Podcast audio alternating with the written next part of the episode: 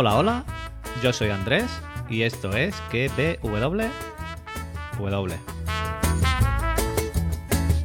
A ella no le gusta trabajar, lo que le gusta es bailar, moviendo las caderas siempre va con su caguama. Y cuando se Podcast donde te recomiendo series y películas y también te analizo y teorizo la serie del momento.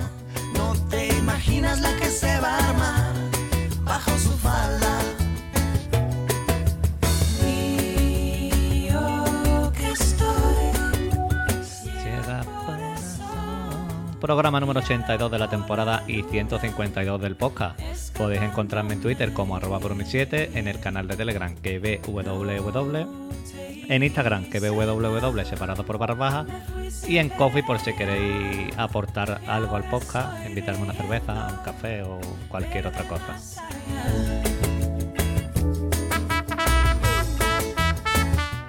No, no, no, no, no, no. Como siempre, pues espero entretenerte mientras vas en el coche, bajas la basura, haces tus cosas en casa, das un paseo. Cualquier cosa que estés haciendo, estos minutitos que vas a pasar escuchándome, mi misión, entretenerte.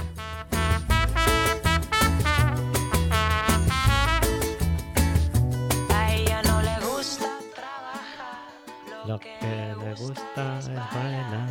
Bueno, ¿qué tal estáis? Seguro que estáis muy bien allá donde me estéis escuchando. Hoy os traigo un podcast completo, completo, completito, con su entrante, su segundo plato, su postre y, si queréis, hasta la copa. Como bien habéis visto en el título del podcast, voy a hablaros de Sombra y Hueso, serie disponible en Netflix desde el pasado 23 de abril, con 8 episodios de unos 50 minutos de duración, más o menos. Os contaré mi opinión sin spoiler, los personajes, el mundo de la serie y todo lo relacionado con la serie, por si estás dudando de darle al play o no y te has dicho, bueno, pues voy a escuchar a este tío, a Walter, a Andrés, a W, a ver si me termina de convencer de que yo le dé al play. Después pondré una cancioncita chula y ya es decisión tuya quedarte o no a la zona con spoiler. Si la has visto, pues supongo que te quedará y si no, pues lo dejo en tu, en tu decisión. Pues y terminaré como siempre, pues haciéndome las preguntitas estas que nos ha dejado en el aire la serie para la siguiente temporada. Bueno, venga que me enrollo. Sombra y Hueso viene de una trilogía de libros de Leigh Bordugo. La componen Sombra y Hueso, Asedio y Tormenta y Ruina y Ascenso. Libros que ya tengo, os digo que ya tengo, y que he empezado a leerme el primero, y que me lo terminaré mm, no sé cuándo, pero seguramente bastante rápido. Como habéis podido ver en el canal de Telegram. Hay otros dos libros relacionados con este universo que son Seis Cuervos y Reino de Dragones, que como digo forman parte de este universo del Grisaverse. En esta primera temporada está adaptado el libro de su mismo nombre, Sombra y Hueso, y hay parte de la trama que pasa en el libro de Seis Cuervos. La sinopsis de la serie nos dice que el hereje oscuro ha emergido de la sombra con un nuevo poder aterrador y un plan peligroso que pondrá a prueba los límites del mundo natural. Con la ayuda de un famoso corsario, Alina regresa al país del que abandonó, decidida a luchar contra las fuerzas que se están reuniendo contra Rapka. Esa es la sinopsis. Pues ahora os, os la cuento yo a mi manera. Una chica es la elegida para destruir un muro de sombra por el que el mundo está dividido en dos. Un mundo en guerra donde verás magia, diferentes culturas, amor y traiciones. A mí sinceramente me ha gustado bastante esta serie. Si no, no estaría aquí contándotelá. Yo ya que hago podcast de cosas que me gustan. Voy a hacer cosas de, de podcast de cosas que no me gustan. Para mí vale la pena que le des al play si es que estás dudando. Este género te gusta. La trama es buena, la historia es buena. eh, es consistente. A mí la verdad que me ha gustado bastante. Hay una mezcla ahí del Señor de los Anillos, Harry Potter, los Juegos del Hambre. Vas a ver una mezcla de muchas cosas, pero que está bastante bien. Para nada me ha molestado que sea una serie que viene de unos libros juveniles, ya que su trama, pues hay amorío y estos rollos, pero a mí no me han chirriado para nada en la, temporada, quitando solo un momento en concreto que comentaré en la zona de spoilers. Los efectos especiales son buenísimos, los efectos especiales, los, los fondos, vestuario, banda sonora, esto es todo crema pura, es buenísimo. Sí que es verdad también que cuando veas el primero y el segundo episodio vas a recibir mucha información, vas a decir, pero ¿esto qué es?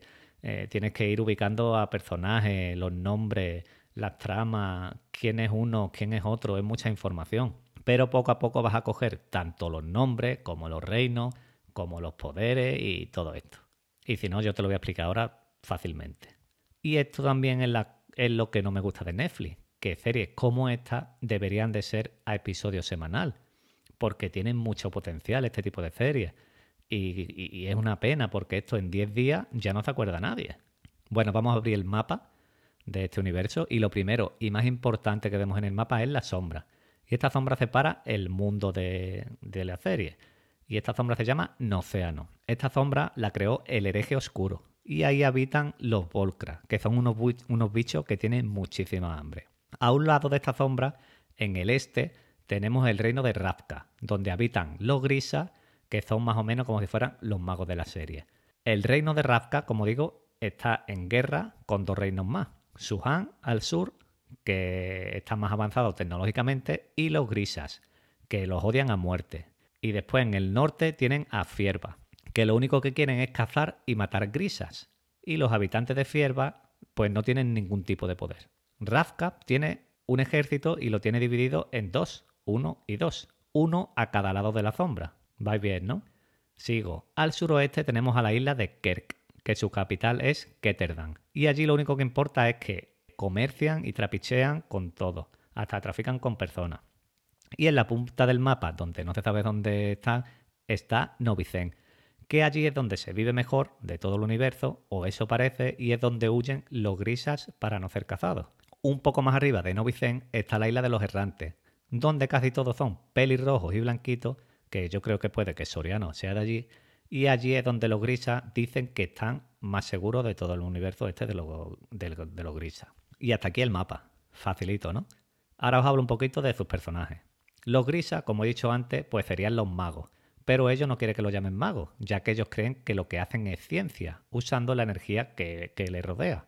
Ahora, agarraos bien que hay de tres tipos de grisas. Tenemos los corporalki, que pueden ser modificadores, que te pueden parar el corazón, saber si están mintiendo por tus latidos, entre otras cosas. Y tienen también a los sanadores, que te curan y te pueden borrar cicatrices. Otro tipo de grisas son los cerela- cereralki, que manipulan los elementos y hay también tres tipos. Están los infernis, que manejan el fuego, el vendaval, que manejan el aire, y los agitadores del agua, que manejan el agua, como el nombre indica. Y dentro de estos cerelalki están los que manipulan las sombras y los invocadores del sol. Estos últimos pues son una leyenda ya que dicen que nunca han existido. Y por último pues están los materialki, que lo cartera son los materiales, como la ropa, el hierro, los cristales, cualquier tipo de material. Sigues ahí, ¿no? Espero que me agradezca todos estos datos con un café o una cerveza o algo. Por último tenemos los amplificadores, que pueden ser o personas o animales y que con sus huesos le dan más poder a los grisas. Pueden ser también con sus escamas o con dientes de animales. Y los grisas solo pueden utilizar un amplificador, pero no siempre va a ser así, está claro. Hubo un grisa llamado Morosova que fue el más poderoso y que fue el creador de los amplificadores. Bueno, hasta aquí todo lo que tiene que ver con el universo, el mapa y los habitantes. Ahora voy a entrar ya más en cada uno de los personajes y su trama con spoiler. Voy a poner la canción y en nada vuelvo. Gracias por llegar hasta aquí. Espero haberte convencido.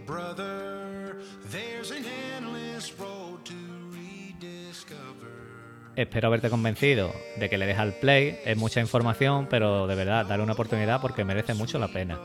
Y ya vuelves a escuchar el podcast pues cuando hayas visto la temporada. O sigues ahora, ya eso lo dejo a tu elección. Así que dejo la canción y vuelvo ahora.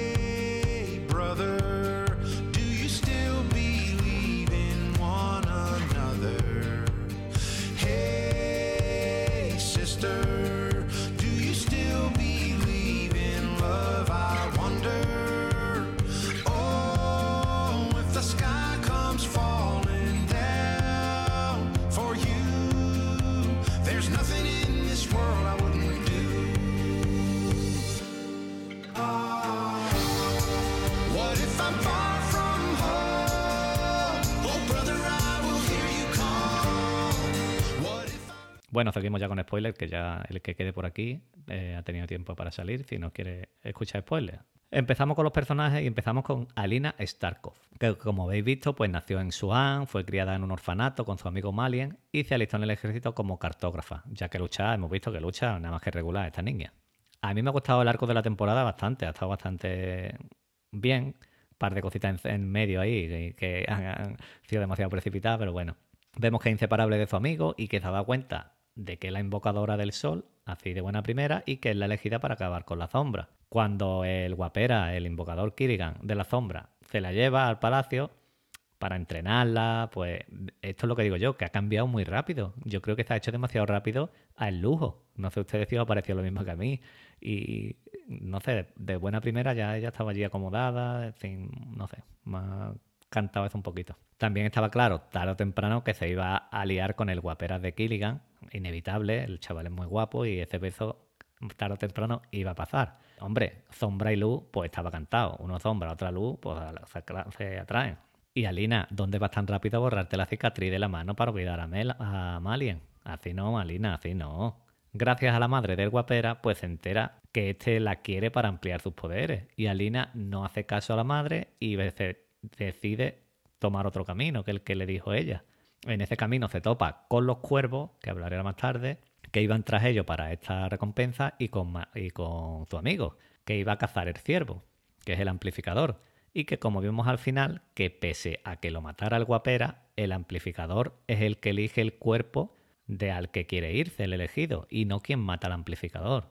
Alina absorbe la cornamenta del ciervo y se supone que ella es súper poderosa. Pero Alina, ¿por qué no has acabado con la sombra si estás allí mismo? Estabas allí y eres ya, te has metido la cornamenta, pues mm, rompe la sombra y, y ya la destruye. Aunque después nos dicen pues que no, que es que tiene que todavía no está preparada, que tiene que entrenar más, vale, ok, perfecto. Antes, pues el guapera Killigan pues había cargado con la sombra la ciudad de Novokrivir, con la ayuda del amplificador. Ha liquidado una ciudad en cero coma.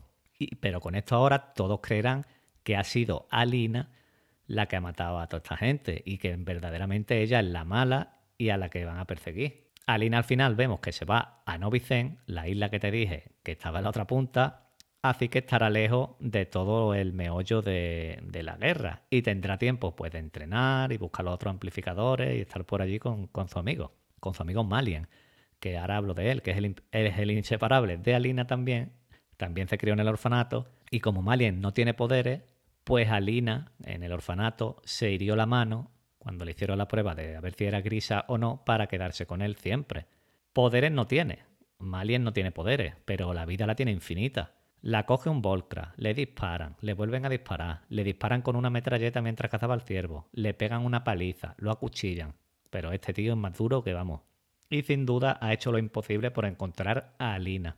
Que después cuando lo ve le dice, pero, me- pero ¿dónde has estado? ¿Dónde has estado? ¿Perdona, Alina? Si lleva desde el primer capítulo detrás tuya. Malien me ha gustado bastante y esperaba ese beso al final que no ha habido con Alina, pero que seguramente pues lo veamos más tarde o más temprano. Pero con el guapera bien que te has lanzado, ¿eh, Alina? El villano de la temporada pues ha sido el guapera, el Killigan, el hereje, Alexander Morosova, que él fue el que creó la sombra y que nos enteramos gracias al flashback del episodio 7. Y también fue el que creó a los Volcra, que son estos humanos que comen carne humana. Killigan, pues tiene unos cuantos de ciclos de vida, por lo que ha dicho, y lo que quiere es aumentar sus poderes con los amplificadores para acabar con todo y lo que él quiere es proteger a los grisas, a los suyos. Es nieto de Morosova, que es el grisa por excelencia, que fue el que creó los amplificadores. Y hasta la mitad de temporada, pues yo lo veía que era buena gente.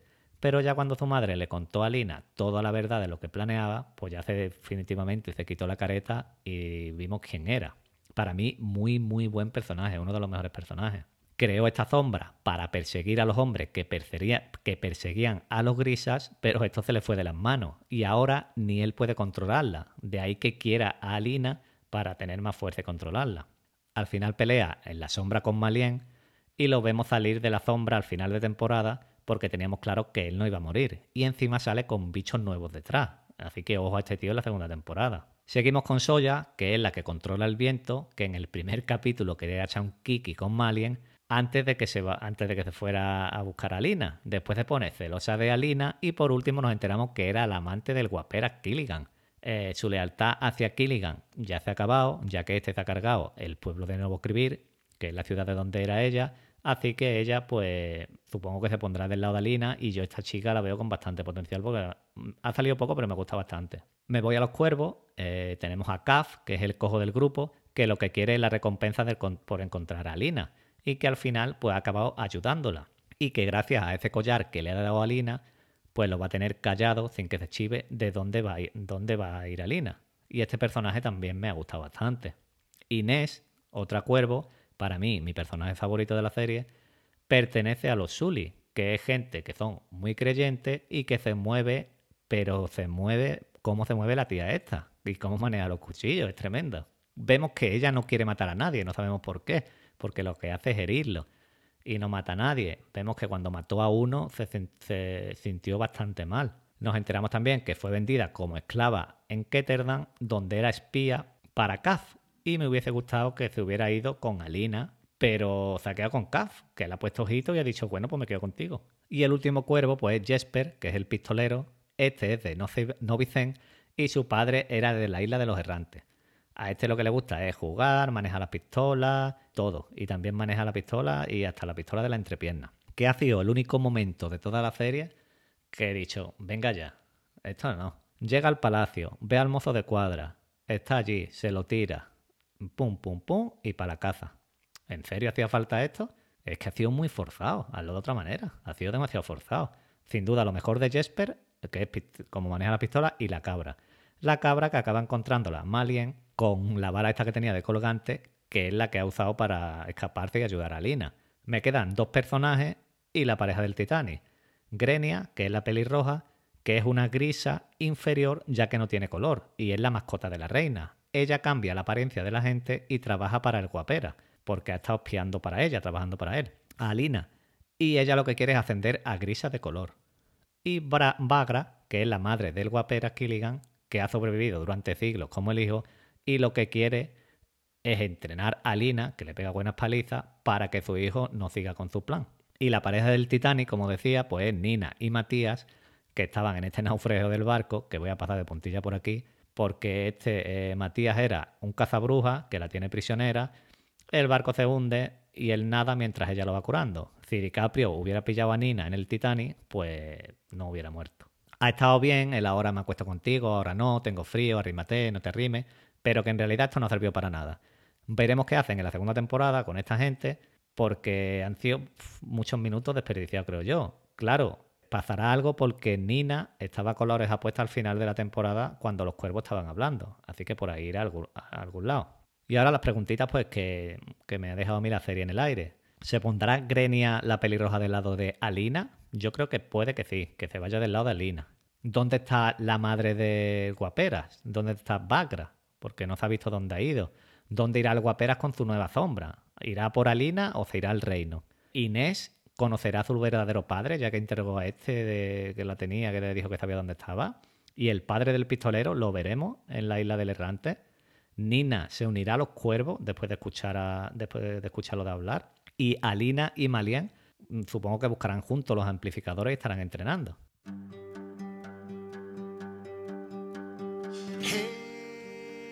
Y ya está, podcast eh, completito, difícil de hacer. eh, no sé si ha quedado bien, yo creo que sí ha quedado bien. Es complicado hacer un podcast de esta serie así, tan rápido. Espero que te haya gustado, que no se te haya hecho pesado con tantos nombres. Y si no, pues no pasa nada. Mm, al siguiente seguro que te gusta. Me habré dejado muchas cosas como es normal, como siempre, pero bueno, yo lo he disfrutado la serie, me ha gustado bastante y espero que a ustedes también. Gracias por llegar hasta aquí de nuevo, te espero en el siguiente. Un saludo, un abrazo y Dios. Hey, brother.